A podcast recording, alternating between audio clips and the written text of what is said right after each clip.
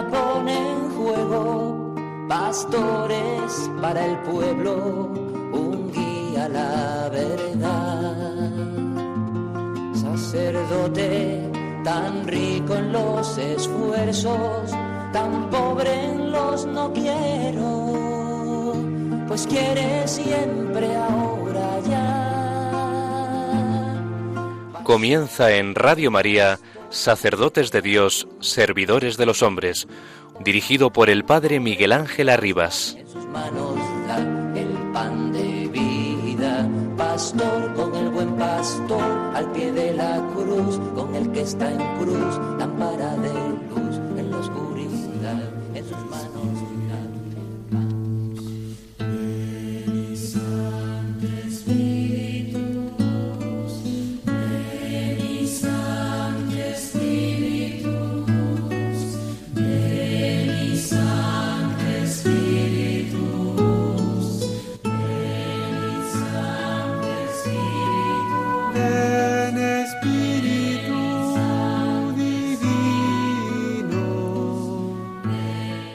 Hemos visto brillar su estrella y venimos a adorarlo. Con el comienzo del nuevo año, la tradicional semana de oración por la unidad de los cristianos nos vuelve a interpelar, poniendo como un espejo ante nuestra vida la falta de unidad que nos aqueja, restando así significado a nuestra presencia en el mundo. El avance de la descristianización de Europa inquieta la conciencia de las iglesias y comunidades eclesiales, preocupadas por la pérdida de identidad cristiana de Occidente, cuya cultura y comprensión de la vida, de origen y destino del ser humano, no podría entenderse sin la referencia a su propia historia al Evangelio. La propuesta como lema y motivo de oración para este año de las palabras de los magos, preguntando por el nacimiento del rey de los judíos, viene a dar al octavario una motivación que nos devuelve a la razón de ser de la Iglesia, anunciar el Evangelio de la salvación universal que el resucitado confió a los apóstoles. Id pues y hacer discípulos a los habitantes de todas las naciones, bautizándolos en el nombre del Padre y del Hijo y del Espíritu Santo, y enseñándoles a cumplir todo lo que yo os he mandado. Nuestras dificultades para mantener la unidad visible de la Iglesia no pueden hacernos olvidar la urgencia del mandato de Cristo, porque la salvación es el destino universal de todos los seres humanos, y para que la salvación alcance a todos, es preciso darle a conocer, dar a conocer la verdad que se le ha confiado a la Iglesia. Esta verdad de vida eterna está contenida en las breves fórmulas de anuncio apostólico o carigma que San Pablo recapitula diciendo que Cristo murió por nuestros pecados conforme a lo anunciado en las Escrituras, que fue sepultado y que resucitó al tercer día conforme a esas mismas Escrituras. Esta formulación del anuncio evangélico está contenida en la síntesis del misterio pascual, revelado por Dios y entregado a los apóstoles para su anuncio universal, como aclara también San Pablo en la carta a los Efesios, al exponer como contenido de este misterio el plan de salvación de Dios. Se trata del plan que Dios tuvo escondido para las generaciones pasadas y que ahora, en cambio, ha revelado por medio del Espíritu a sus santos apóstoles y profetas. Del mensaje de los obispos españoles con motivo del octavario de oración por la unidad de los cristianos.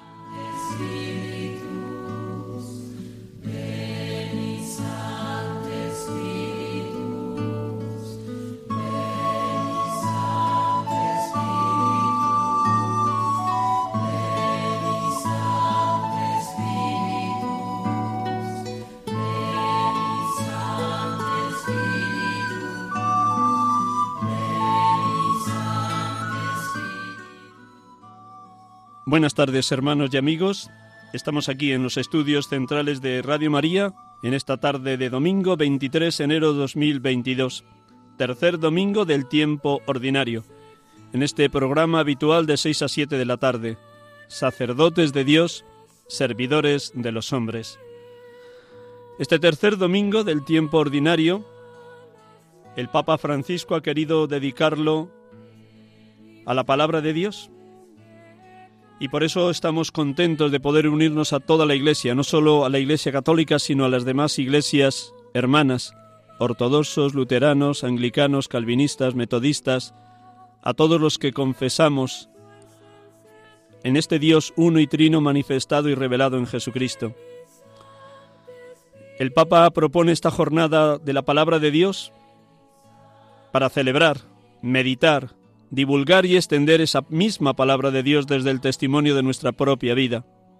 Todos los días acogemos, escuchamos e interiorizamos la palabra divina, porque la primera parte de la Eucaristía es la mesa del pan de la palabra. Pero este domingo la Iglesia quiere que de manera especial profundicemos en este valor inmenso de la palabra divina, de la Sagrada Escritura. La palabra está viva porque Cristo está vivo. El resucitado nos sale al encuentro como peregrinó con aquellos dos discípulos de Maús cuando volvían tristes y cabizbajos a su pueblo. Aquel peregrino que no conocían al inicio les iba explicando todo lo que en la escritura hacía referencia acerca de él. Después, en la fracción del pan en la cena de Maús, cuando le reconocieron como su Señor resucitado, se dijeron el uno al otro, ¿no ardía nuestro corazón mientras nos hablaba por el camino y nos explicaba las escrituras? Hermanos y hermanas de Radio María, hermanos y hermanas que acompañéis este programa de sacerdotes de Dios, servidores de los hombres, que este tercer domingo del tiempo ordinario nos ayude a crecer en familiaridad religiosa y asidua con la palabra de Dios, meditándola a fondo, dejando que nos toque. Permitidme, hermanos y hermanas, que pregunte. ¿Dedico al menos veinte minutos, media hora diaria a la escucha de la palabra? ¿Tengo hambre de ella? ¿Acudo a ella verdaderamente motivado para que me toque lo más profundo del corazón?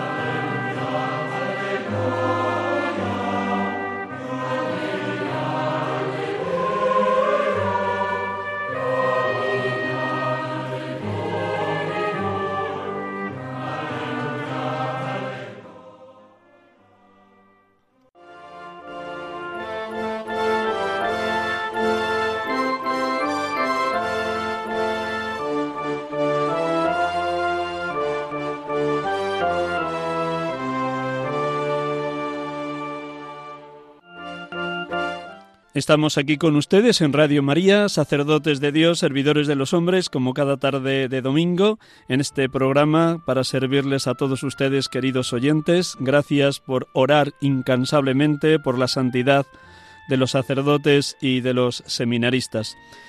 El domingo pasado teníamos la dicha de hacer una breve semblanza de don Julián García Hernando, uno de los apóstoles del ecumenismo en España Estuvo al frente del Secretariado de Ecumenismo durante 30 años en la Conferencia Episcopal Española.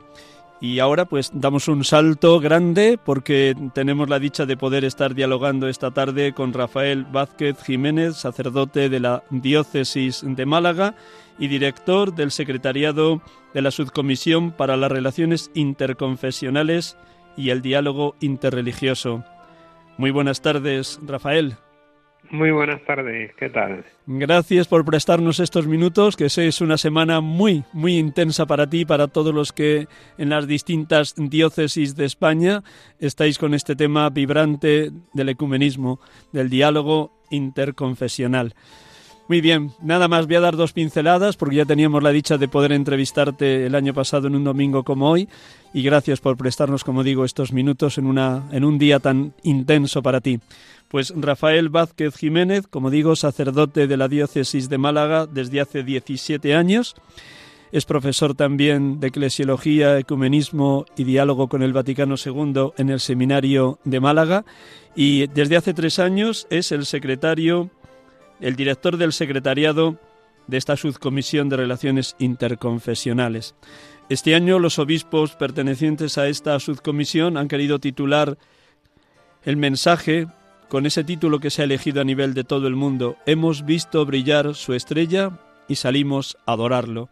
Con este mensaje, con la elección de este mensaje, ¿qué se quiere decir a todos los que estamos intentando orar por el ecumenismo? Sí, la verdad es que el, lema es muy bonito porque casi que prolongamos la Navidad, ¿verdad? Con el día de la Epifanía. este lema viene del Consejo Mundial de Iglesias, que tiene su sede en Ginebra, eh, que trabaja estos materiales conjuntamente con el Pontificio Consejo para la Unidad de los Cristianos en Roma. Y ellos normalmente encargan a un grupo de iglesias elaborar estos materiales. Este año se lo encargaron al Consejo de Iglesias del Próximo Oriente, con sede en el Líbano. Entonces, el, el hecho de mirar hacia el Oriente en esta semana de oración por la unidad de los cristianos ha sido algo muy hermoso, sobre todo porque estamos hablando de iglesias que viven en minoría su fe, que muchas de ellas han pasado por momentos de dificultad grave a nivel de guerra, de violencia, que se han visto, han, experimentado también la persecución por el extremismo religioso y conjuntamente están dando un testimonio de fe cristiana en estos países. Entonces el hecho de mirar a Oriente, eh, esa luz que, de, donde, que vio nacer a, a Jesucristo, esta tierra que vio nacer a Jesucristo, y decirnos, miremos hacia el Oriente donde estas iglesias nos están aportando también un reflejo de esa luz que fue Cristo, nos parece muy importante para enfocar también nuestra vivencia de la fe en Europa, donde las iglesias tenemos que ser portadoras también de luz para una sociedad que está necesitada de signos de comunión y, que nos convirtamos también al dar testimonio común de nuestra fe en estrellas de esperanza para un mundo que vive pues en medio de secularización, de individualismo. Creo que, que, es muy oportuno el tanto el lema escogido como el énfasis que han hecho los obispos en su mensaje de este año para la Semana de Oración por la Unidad de los Cristianos. Por otro lado, como los propios obispos señalan, es una prolongación del lema del año pasado, que el año pasado el acento se ponía en la dimensión espiritual y este lema hemos visto brillar su estrella y venimos a adorarlo. Todo gesto de adoración es también una dimensión espiritual en cualquiera de los cristianos. Pero enlazan esa dimensión espiritual, dicen los propios obispos en su mensaje, con la dimensión universal de la evangelización. Dios quiere que todos los hombres se salven y lleguen al conocimiento de la verdad. ¿De qué manera lo uno lleva al otro? La dimensión espiritual lleva a la dimensión evangelizadora. Sí, así es. Yo hacía y ponía como ejemplo eh, en esta semana de oración, en las distintas celebraciones que vamos teniendo, eh, decía, si queréis ver un icono de lo que es el ecumenismo tenemos que mirar a los reyes adorando a Jesucristo. En realidad, pues, pues estas figuras de los magos eh, representan las distintas culturas y podrían representar también las diferentes tradiciones cristianas, que a pesar de venir de distintas partes del mundo y de tener su propia experiencia de fe y de encuentro con el Señor, sin embargo, en la adoración eh, a Cristo se unen. Este es el germen de, lo que es el ecumenismo que llamamos nosotros espiritual, una conversión del corazón a Cristo que es el que acaba acercándonos unos a otros, ¿no? Y a partir de ahí, pues, pues viene la tarea también evangelizadora. Eh, la comunión genera comunión y nuestro mensaje se hace más convincente en la medida en que lo anunciamos unidos. Precisamente el movimiento ecuménico sale, surge en, el ámbito de la misión. Fue en 1910, en aquella asamblea en Edimburgo, cuando los, las iglesias protestantes que anunciaban el Evangelio y la misión se dieron cuenta de un problema de credibilidad, porque anunciaban a un mismo Cristo, pero barrían para su iglesia. Eh, os anunciamos a Jesucristo, pero si os venís con nosotros que somos metodistas o que somos anglicanos o que somos evangélicos. Entonces en aquella asamblea eh, dicen que uno de los representantes de estas iglesias de países de misión se levantó, tomó la palabra y dijo, os agradecemos enormemente que nos hayáis traído la buena noticia del reino de Dios, porque ha, ha sido algo que ha cambiado nuestras vidas. Pero con esta noticia habéis traído también vuestras divisiones. Anunciadnos a un Cristo sin iglesia y dejad que nazca aquí una iglesia propia del lugar, ¿no? Esto fue lo que motivó que, y, lo que hizo pensar que realmente cuando anunciamos a un Cristo partiendo de la división de las iglesias, nuestro testimonio de fe queda pues muy debilitado. Y yo creo que en estos tiempos que estamos viviendo, pues un anuncio del Evangelio y, una centralización en lo que es importante en la Iglesia, que es la misión de evangelizar y centrándonos ahí, nos ayudaría a superar también muchas de nuestras dificultades y de las cosas que nos separan.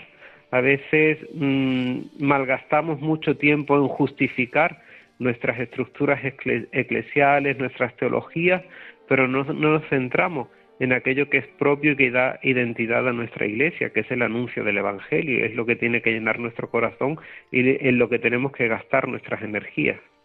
Esa comunión que se respira en Líbano o en Tierra Santa entre iglesias, distintas iglesias, distintas comunidades eclesiales, está contribuyendo también de una manera decisiva a la paz en, entre tantos enfrentamientos políticos y religiosos.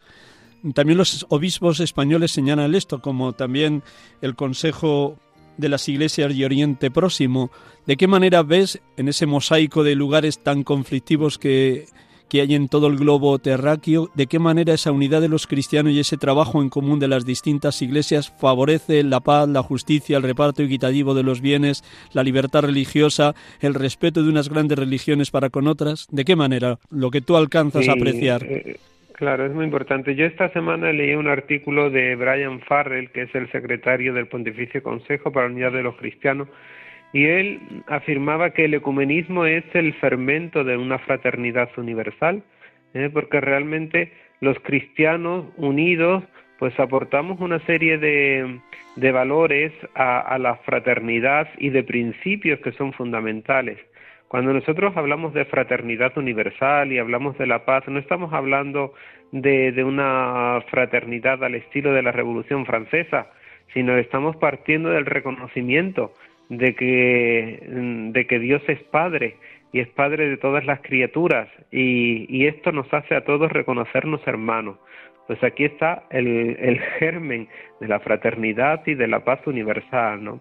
Entonces esta aportación que pueden hacer las iglesias y este mensaje unido de, de fraternidad fundamentado en, en este principio de la paternidad y de la filiación, de todos los hombres en un mismo Padre me parece fundamental para todos estos procesos, aparte de todo lo que colaboran juntas estas iglesias y que son realmente mediadoras y, y eh, en, en, en, medio de los conflictos ya a otros niveles, incluso políticos, y después en, en todo lo que aportan a la población independientemente de, de, su religión. Mm, por encima de todo ven a un hermano, no a un musulmán o, o a un hinduista, sino es mi hermano, ¿no? Y esto nos lo hace ver nuestra, nuestra fe común. Cada diócesis organiza este octavario de oración por la unidad de los cristianos a su manera porque depende también las distintas presencias y realidades de otras iglesias hermanas en cada diócesis. Tú además de ser secretario o director del secretariado de la Subcomisión Episcopal de Relaciones Interconfesionales, eres también el delegado de Ecumenismo de Málaga. Llevamos ya seis días de este octavario, desde el día 18 martes hasta ayer sábado, qué distintas actividades se han desarrollado en Málaga, así de una manera sucinta, y en las que te ha tocado participar de una manera directa. mm, ¿Qué has, con, qué has intentado compartir o comunicar o irradiar o, o anhelar o, o, expresar? Bueno, aquí eh, la Semana de Oración por la Unidad se enfoca eh, bueno, cada diócesis, como bien has dicho, la enfoca de una forma distinta, pero lo importante es que esté presente esta petición por la unidad de los cristianos en todas las diócesis. Habrá lugares donde se pueden hacer celebraciones ecuménicas con participación de, de otros pastores o de sacerdotes de otras iglesias, pero mm, en los materiales que se elaboran desde la conferencia episcopal, por ejemplo, hay unos guiones para que los sacerdotes lo tengan presente en la celebración de la Eucaristía dentro del octavario. Incluso este año, a petición de los delegados, nos, nos sugirieron que hiciéramos un guion para tener una adoración eucarística donde se pidiera por, por la unidad de los cristianos y se ha hecho. Quiere decir que por lo menos se ha facilitado que en todas las parroquias de, de las diócesis de, de España se tenga esta intención a lo largo de este octavario y además uniéndonos este domingo precisamente que hacemos el, domingo de la palabra, uniéndonos también a este, a, este motivo de unidad que es la palabra de Dios, ¿no? Yo hoy lo decía en la misa, así hay algo que nos une a todos los cristianos es mm, la centralidad de la palabra de Dios. Pues nosotros en Málaga también lo hemos enfocado así, es decir, se, se ha facilitado que todas las parroquias en, en la Eucaristía puedan eh, tener esa intención, pero además se han tenido unas celebraciones ecuménicas tanto en templos de otras confesiones, como iglesia evangélica, como iglesia luterana eh, o iglesia anglicana, eh, y además, pues, en estas celebraciones ya más concretas, pues se ha convocado a distintos grupos, ¿no? Pues en función de la zona hemos ido repartiendo y un día también, por ejemplo, convocamos a la vida religiosa, que me parece que es algo fundamental, porque eh, dentro de la misma vida religiosa, pues hay este carisma de estar en la vanguardia y hoy en día eh, el ecumenismo es estar también en, esta vanguardia del diálogo y de la apertura y de la apertura a los otros. Yo ha sido una semana la, la que llevamos y las celebraciones que llevamos muy enriquecedoras. Ayer fue también la, la celebración en la catedral que me tocó presidir porque nuestro obispo se encontraba en Roma en, la visita a Límina. Y, realmente pues siempre lo digo que, que todas estas celebraciones por muy poca gente que participe porque ahora con el COVID pues también la participación se ha visto limitada porque incluso había pastores que se habían contagiado y a última hora llamaban lo siento mucho no puedo ir tengo que estar confinado pero se convierte en un signo de esperanza. Eh, la gente le encanta vernos unidos y ver que, rezamos juntos y además te lo transmiten, ¿no? qué alegría veros en el altar compartiendo, escuchando unos mismos textos, escuchándoos mutuamente, como uno predica, como el otro hace una reflexión. Eh, me parece algo tan esperanzador y de lo que estamos todos tan necesitados que aunque solo sea por estos momentos que se convierten en un fermento de esperanza, mm, tal y como está la situación, me parece fundamental poder celebrar esta semana de oración. Permíteme la osadía, Rafael. De lo, ayer presidiendo esa celebración en la Catedral de Málaga, en un minuto, resúmenos qué quisiste comunicar, transmitir a los que estaban participando en esa oración ecuménica. Pues yo les hice una propuesta concreta de ecumenismo eh, encarnado, les decía, porque eh, a mí me parece que muchas veces cuando hablamos de ecumenismo parece que es cosa de documentos, de teólogos, de obispos, del papa, que tiene relación con el patriarca, que tal, que cual. Yo decía, bueno, esta, eh, esta es una realidad del ecumenismo, pero de lo que nosotros estamos viviendo aquí, ¿esto cómo lo podemos encarnar?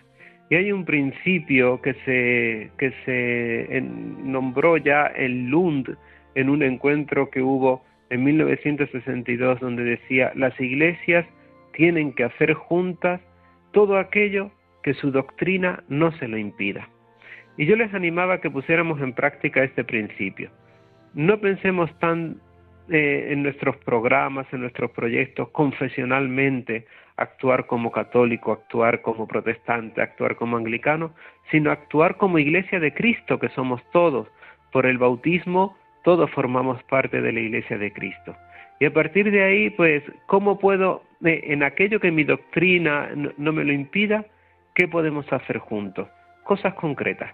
Y esa fue la, propuesta que, yo les hice y que me hice a mí mismo también, ¿no? Porque cuántas cosas podemos hacer juntos y sin embargo eh, nos limitamos a la pobreza de nuestra confesión por no querer invitar, por no querer abrirnos a otras confesiones ¿qué te digo yo? Pues una, una oración ante la palabra de Dios, ¿por qué no la podemos organizar conjuntamente en lugar de que cada uno lo haga en su parroquia, lo haga de esto? Pues invitemos a las otras comunidades, una celebración de Navidad o una celebración de Pascua o una asamblea cuando se tienen en las parroquias, ¿por qué no se invitan?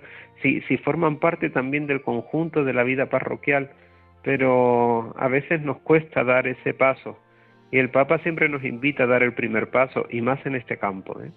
Te voy a completar lo que acabas de decir y muchísimas gracias Rafael porque el domingo pasado en este mismo programa hablando de la figura de don Julián García Hernando con las con las misioneras de la unidad él tenía otro otro otra expresión bellísima el ecumenismo de la amistad él mm, trazaba y trataba de, tener una amistad muy profunda con todos los pastores, tanto ortodoxos como luteranos, como metodistas, y que ese tú a tú era lo que ganaba la confianza, la cercanía, la capacidad de acogida, como ese, ese centro de las misioneras de la unidad está abierto a cualquiera que llegue y esa acogida, ese tú a tú, ese ecumenismo de la amistad da unos frutos inmensos porque quita toda desconfianza.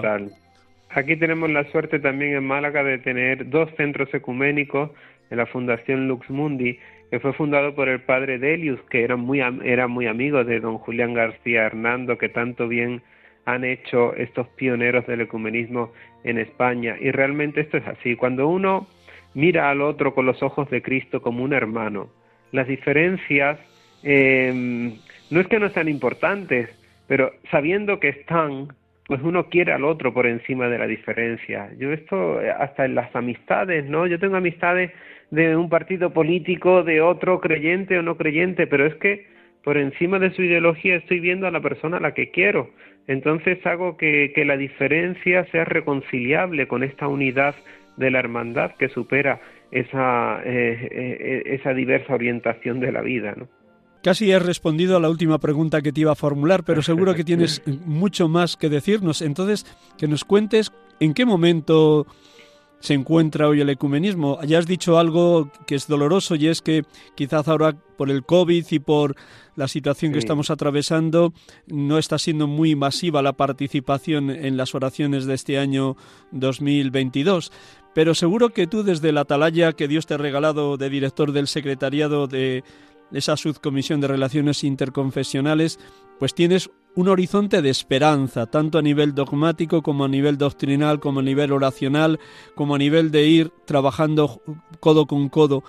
¿Cómo dirías que está así en el horizonte de España y de Europa el ecumenismo hoy? Pues fíjate que esta situación del COVID siendo difícil para las relaciones, eh, sin embargo, nos ha ayudado mucho a nivel ecuménico porque en todas estas dificultades ha habido un gran apoyo entre las iglesias, en llamadas telefónicas, en ver cómo íbamos solucionando problemas unos a otros, en cómo nos podíamos apoyar, en el hecho, por ejemplo, de que mm, ante la situación de, de que no podía haber reuniones y que estas reuniones tenían que mantener unas distancias de seguridad, cómo nos hemos ayudado incluso prestándonos locales o los mismos templos para que unos y otros puedan celebrar. Ha habido gestos muy hermosos eh, eh, en toda esta situación, incluso institucionalmente nos ha ayudado. De hecho, nosotros pues mm, hay proyectos desde la conferencia episcopal de comenzar pues una serie de diálogos ya más institucionales, tanto eh, a nivel ecuménico, después también como a nivel de diálogo interreligioso, porque ha habido muchas situaciones concretas que nos han hecho ver eh, que nos necesitamos eh, mutuamente para poder seguir avanzando, que hay muchos problemas que tenemos que abordar conjuntamente y si uno es observador y va mirando pues cómo va funcionando la, conferencia episcopal, pues se va dando cuenta de que mm, cada vez más esta dimensión ecuménica de la Iglesia la tiene presente. Ahora, por ejemplo, se hicieron una jornada sobre ecología que se organizaron desde la pastoral social y se tuvo presente la dimensión ecuménica de, la ecología y cómo es necesario que entre las distintas iglesias, incluso las distintas religiones, abordemos este, mm, este problema que es común a toda la humanidad y preguntarnos qué es lo que podemos aportar ahí. Igual ocurrió cuando la aprobación de la ley de eutanasia y conjuntamente se hizo un manifiesto y, oramos juntos y dimos nuestra opinión conjuntamente. No, no es una cuestión de estrategia, digo yo, ¿eh? sino es mm, que, realmente desde nuestra fe eh, compartimos una serie de valores comunes y por qué no pronunciarnos conjuntamente cuando eh, estamos convencidos de que la vida es un don sagrado y lo, estamos convencidos cristianos, musulmanes y judíos, ¿por qué no hacerlo? Y, y como esto, pues yo creo que, que esta experiencia de pandemia eh, en la que el Papa decía nos hemos dado cuenta de que nadie se salva solo, pues nos ha, nos ha abierto también los ojos para ver la necesidad que tenemos unos de otros. Ahora sí que la última pregunta, porque tienes la tarde muy intensa con distintas celebraciones ecuménicas, pero me vas a permitir un parrafito de San Juan 23, otro de los grandes apóstoles Al que le tengo gran devoción. Pues Juan 23, cuando se despedía de los búlgaros, que estaba, estuvo allí como administrador del Vicariato Apostólico de Constantinopla y como nuncio de su santidad, en un mensaje de despedida a los búlgaros en el año 1944, antes de ir como nuncio a París y posteriormente patriarca de Venecia, decía, Vendrá finalmente el día en que no habrá más que un solo rebaño y un solo pastor, porque así lo quiere Cristo. Apresuremos ese día venturoso con nuestras oraciones. El camino de la unidad pasa por el de la caridad. Según una tradición que se conserva en Irlanda, en la noche de Navidad se coloca una lizacita en la ventana de cada casa para indicar a San José y a la Virgen que buscan albergue que en el interior de aquella casa hay una familia junto al fuego encendido y a la mesa bien abastecida que les está esperando. Donde quiera que yo me halle, sea aquí o en el otro extremo del mundo, si un búlgaro pasa delante de mi casa, encontrará en mi ventana la luz encendida. ¡Llama! ¡Llama!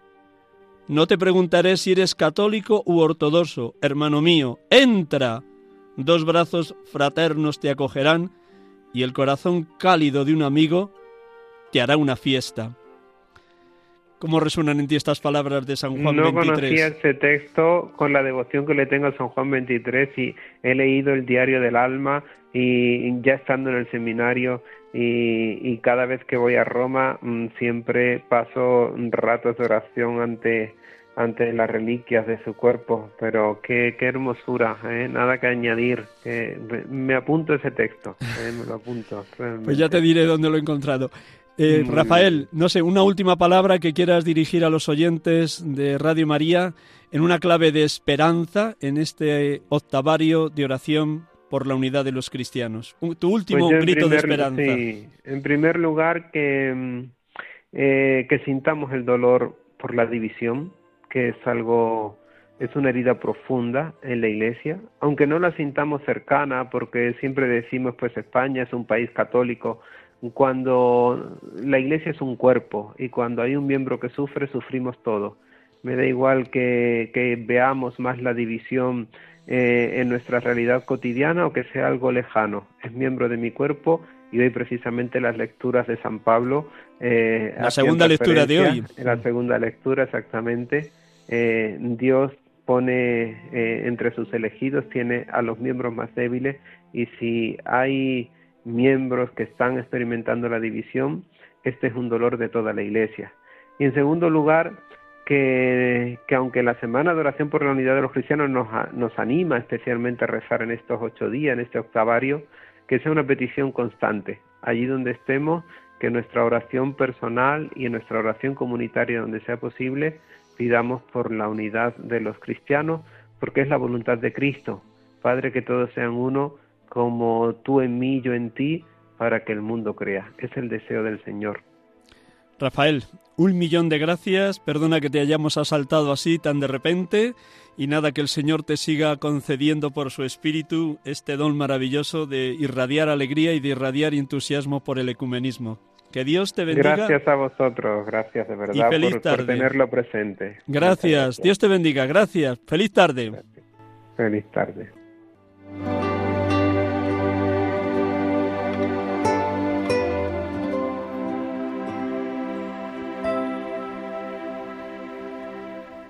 Estamos aquí con ustedes en Radio María, sacerdotes de Dios, servidores de los hombres, en esta tarde de, domingo 23 de enero 2022, tercer domingo del tiempo ordinario, domingo de la palabra de Dios.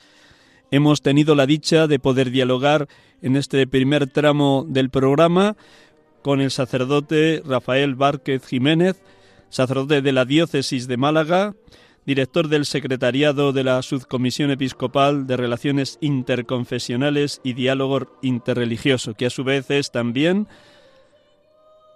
delegado de ecumenismo de su diócesis de origen, Málaga, y por ello el, nuestro hermano sacerdote viaja de continuo entre Madrid y Málaga. También es profesor de dogmática, de ecumenismo y de diálogo con el Concilio Vaticano II dentro del Seminario de Málaga. Le hemos dado un millón de gracias por este préstamo que nos ha hecho esta tarde en medio de una semana para él especialmente intensa, hablando, presidiendo celebraciones como ayer en la Catedral de Málaga, en esa convocatoria a todos los religiosos y religiosas de la diócesis, junto con los otros hermanos de las iglesias metodista, anglicana, luterana, ortodoxa, o cualquiera de las otras confesiones evangélicas junto con todos los hermanos y hermanas de la Iglesia Católica. Hermoso el espíritu de luz, de esperanza y de alegría que nos ha comunicado, nos ha irradiado Rafael Vázquez Jiménez. Le damos infinitas gracias. Y como él mismo apuntaba, no es casualidad, Dios lo ha puesto así por medio del Papa Francisco. El Papa Francisco quiso que este tercer domingo del tiempo ordinario fuera el domingo de la palabra de Dios. Y él da las razones de por qué estableció este tercer domingo, este tercer domingo que está dentro del octavario de oración por la unidad de los cristianos. Vamos a escuchar del decreto por el cual establecía este tercer domingo del tiempo ordinario como dedicado a la palabra de Dios, cómo lo explica el propio Papa Francisco. Este domingo de la palabra de Dios se coloca en un momento oportuno de este periodo del año, en el que estamos invitados a fortalecer los lazos con los judíos y a rezar por la unidad de los cristianos. Celebrar el Domingo de la Palabra de Dios expresa un valor ecuménico, porque la Sagrada Escritura indica a los que se ponen en actitud de escucha el camino a seguir para llegar a una auténtica y sólida unidad las comunidades encontrarán el modo de vivir este domingo como un día solemne. En cualquier caso, será importante que en la celebración eucarística se entronice el texto sagrado, a fin de hacer evidente a la Asamblea el valor normativo que tiene la palabra de Dios. En este domingo, de manera especial, será útil destacar su proclamación y adaptar la homilía para poner de relieve el aprecio que se hace a la palabra del Señor. Que el domingo dedicado a la palabra haga crecer en el pueblo de Dios la familiaridad religiosa y asidua con la Sagrada Escritura, como el autor sagrado lo enseñaba ya en tiempos antiguos. Esta palabra está muy cerca de ti, en tu corazón y en tu boca, para que la cumplas. Pues que el Señor nos conceda vivir así, en la escucha permanente de la palabra para que crezca nuestra familiaridad con ella.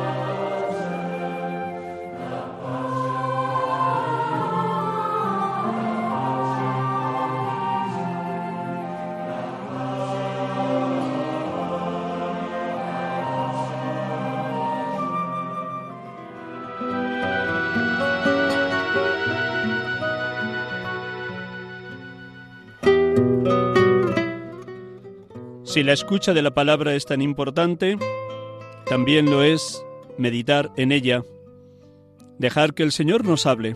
Y por eso, como cada domingo, aunque ahora lo hagamos al final del programa, Creamos un clima interior que propicie la escucha del Evangelio de hoy en este tercer domingo del tiempo ordinario, domingo de la palabra de Dios. Como bien saben ustedes, queridos oyentes, estamos en el ciclo C del año litúrgico y en este ciclo C escucharemos fundamentalmente textos del Evangelio según San Lucas. Hoy en la pedagogía litúrgica de la Iglesia une dos fragmentos, el prólogo del inicio de ese Evangelio y la escena donde Jesús se presenta en la sinagoga de su pueblo Nazaret en un sábado. Vamos a escuchar el texto y luego oramos con él como solemos hacer habitualmente en este programa. Quiero invitarles de nuevo una vez más, como hermano sacerdote, a que dediquen como mínimo 20 minutos, media hora diaria a la escucha, meditación e interiorización de la palabra, para que tantos lugares de la Sagrada Escritura donde nos hablan de esa importancia de la palabra, los hagamos vida, y una vida muy luminosa. El Salmo 118 dice, Lámpara es tu palabra para mis pasos, luz en mi sendero. Cuando Jesús tiene que responder en el desierto a la primera tentación del diablo, que le está sugiriendo que convierta las piedras en panes, él responde con un texto del Deuteronomio, no solo de pan vive el hombre, sino de toda palabra que sale de la boca de Dios. El autor de la carta a los Hebreos, cuando nos invita a contemplar la humanísima humanidad de Cristo, en todo igual a nosotros menos en el pecado, nos dice también, la palabra de Dios es viva y eficaz, tajante como espada de doble filo, penetrante hasta el punto donde se separan el alma y el espíritu. Si acudimos al profeta Jeremías, nos invita a masticar, a comer permanentemente la palabra. Cuando encontraba palabras tuyas las devoraba, tus palabras eran para mí mi gozo y la alegría de mi corazón. Para disponer la mente, el corazón y el alma en la escucha de la palabra diario, bien podemos acudir a lo que el niño Samuel le decía a Dios. Habla, Señor, que tu siervo escucha. Habla, Señor, que tu siervo escucha. Habla, Señor, que tu siervo escucha.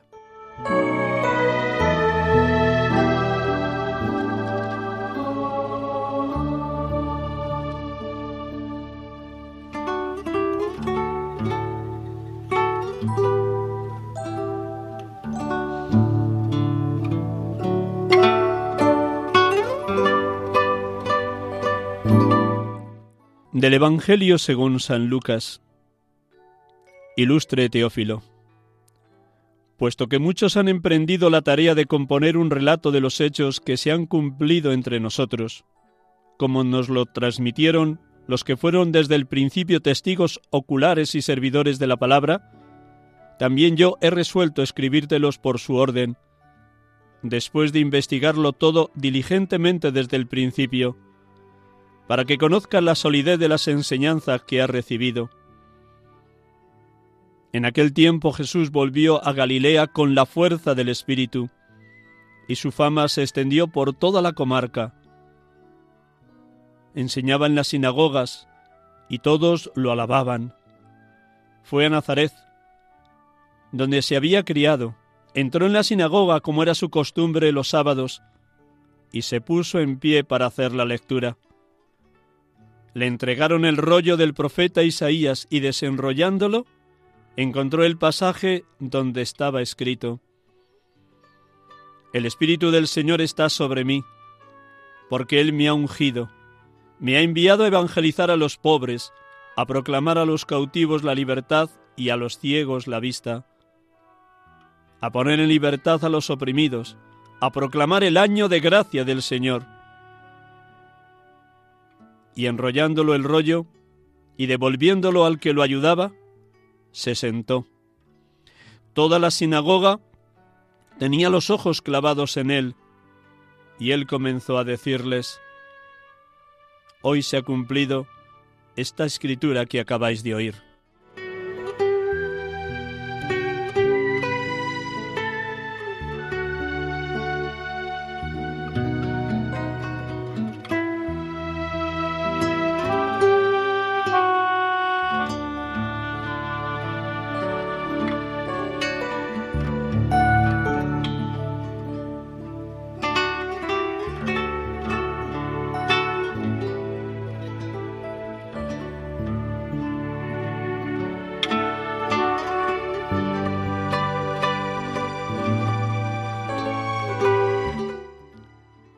Bendito y alabado seas, Padre Dios, porque llamaste a Mateo, Marcos, Lucas y Juan a poner por escrito lo que el Espíritu Santo les iba inspirando sobre los hechos y los dichos de tu Hijo Jesús, quien siendo verbo eterno junto a ti se hizo verbo encarnado en el vientre purísimo de María, cuando la Madre en la Anunciación dijo, He aquí la esclava del Señor, hágase en mí según tu palabra. Bendito y alabado seas, Padre, porque ningún relato de los Evangelios es leyenda, mito, cuento, invento, no. Cada relato, cada página del Evangelio, cada acontecimiento de la vida de tu Hijo es un hecho histórico, real, concreto, impregnado de la luz de la fe, esa fe que avivaba el Espíritu Santo en los apóstoles, en los discípulos, los que fueron testigos oculares y servidores de la palabra desde el inicio de la Iglesia. Gracias, Padre Dios. Gracias porque inspiraste a San Lucas el poner por orden todo lo que había recogido de los apóstoles, de los discípulos o lo que ya San Marcos había plasmado por escrito en su Evangelio. Le inspiraste que investigara todo diligentemente desde el principio, para comunicar a Teófilo y la comunidad destinataria de su Evangelio la confianza en la solidez, firmeza, veracidad de las enseñanzas evangélicas que habían recibido. Bendito y alabado seas. Bendito y alabado seas, Jesucristo, Hijo de Dios, porque después de treinta, de treinta años de vida oculta en Nazaret, cuando el Espíritu Santo sopló sobre ti, dejaste Nazaret, bajaste donde estaba bautizando Juan el Bautista, te introdujiste en el agua, el Espíritu Santo en forma de paloma bajó sobre ti y escuchaste la voz del Padre, tú eres mi Hijo, el amado en quien me complazco. El mismo Espíritu Santo te llevó al desierto donde padeciste las tentaciones del diablo, y el mismo Espíritu Santo, después de aquellos cuarenta días sin comer ni beber, te llevó por los pueblos y ciudades de Galilea pregonando la buena noticia de la salvación se ha cumplido el plazo, el reino de Dios está cerca, convertíos y creed en el Evangelio.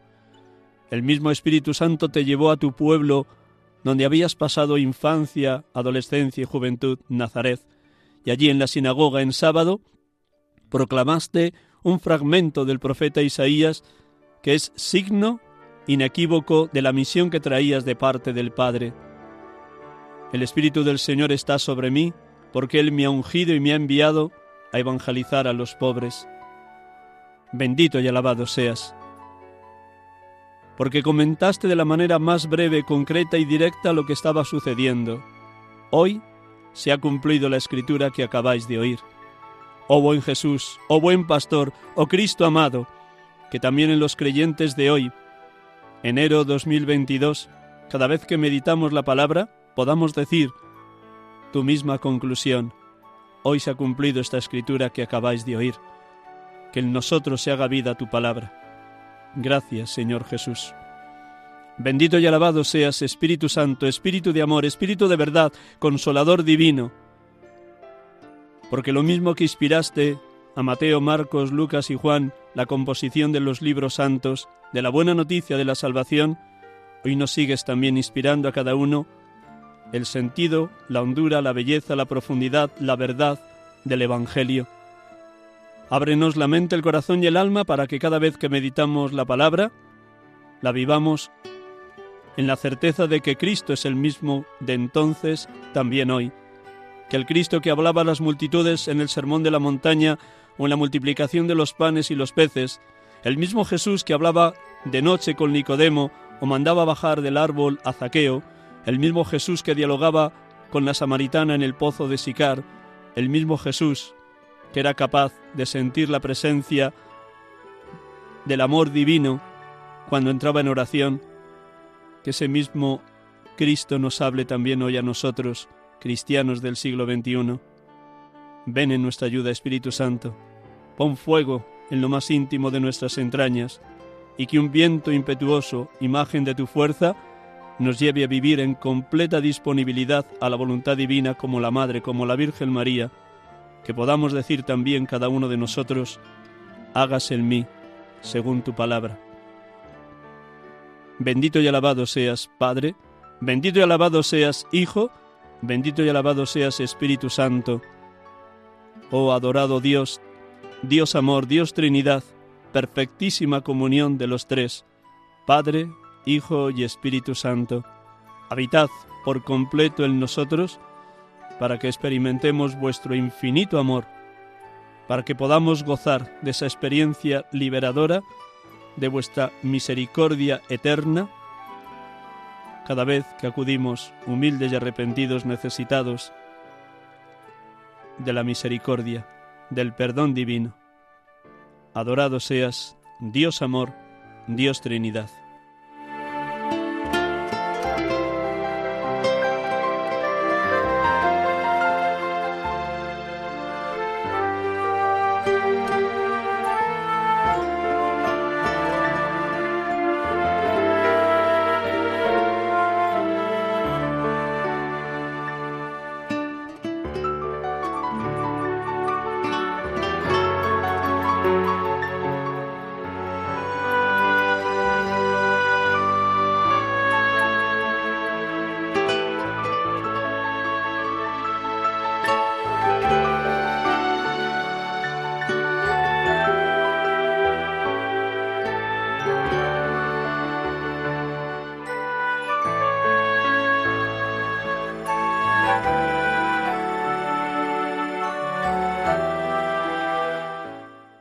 Queridos hermanos y hermanas de Radio María, ha sido un gozo para este pobre sacerdote acompañarles en esta tarde, en este domingo tercero del tiempo ordinario.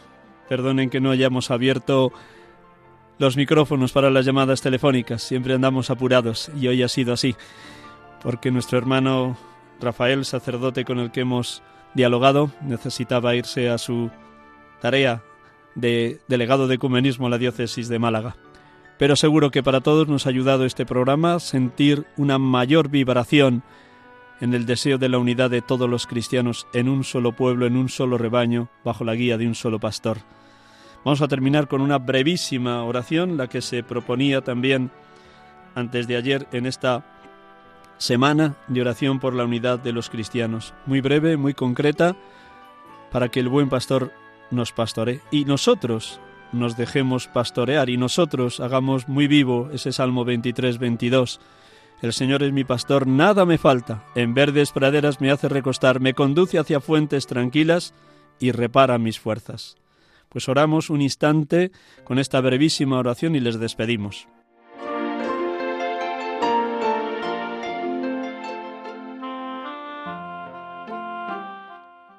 Buen pastor, la fragmentación del pequeño rebaño entristece al Espíritu Santo. Perdona nuestra fragilidad y la tardanza en nuestra respuesta a tu voluntad. Concédenos pastores sabios según tu corazón, que reconozcan el pecado de la división y conduzcan a nuestras iglesias con rectitud y santidad hasta la unidad en ti. Te lo pedimos, Señor, tú que escuchas siempre nuestra oración. Amén.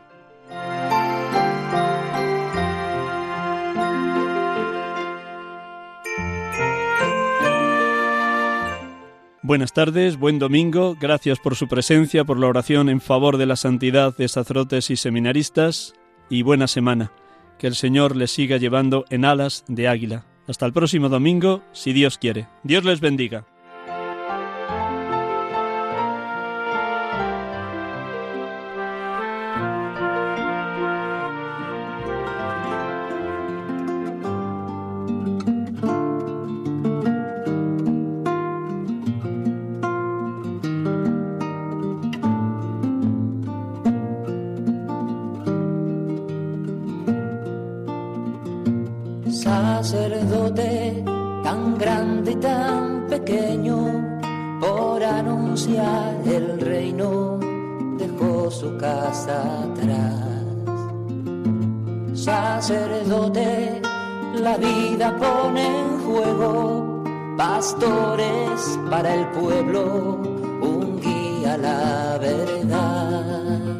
De escuchar el programa Sacerdotes de Dios, Servidores de los Hombres, dirigido por el Padre Miguel Ángel Arribas. Pues quiere siempre ahora ya. Pastor con el buen pastor al pie de la cruz, con el que está en cruz, lámpara de luz en la oscuridad, en sus manos da el pan de vida pastor, con el buen pastor, al pie de la cruz, con el que está en cruz, lámpara de luz en la oscuridad, en sus manos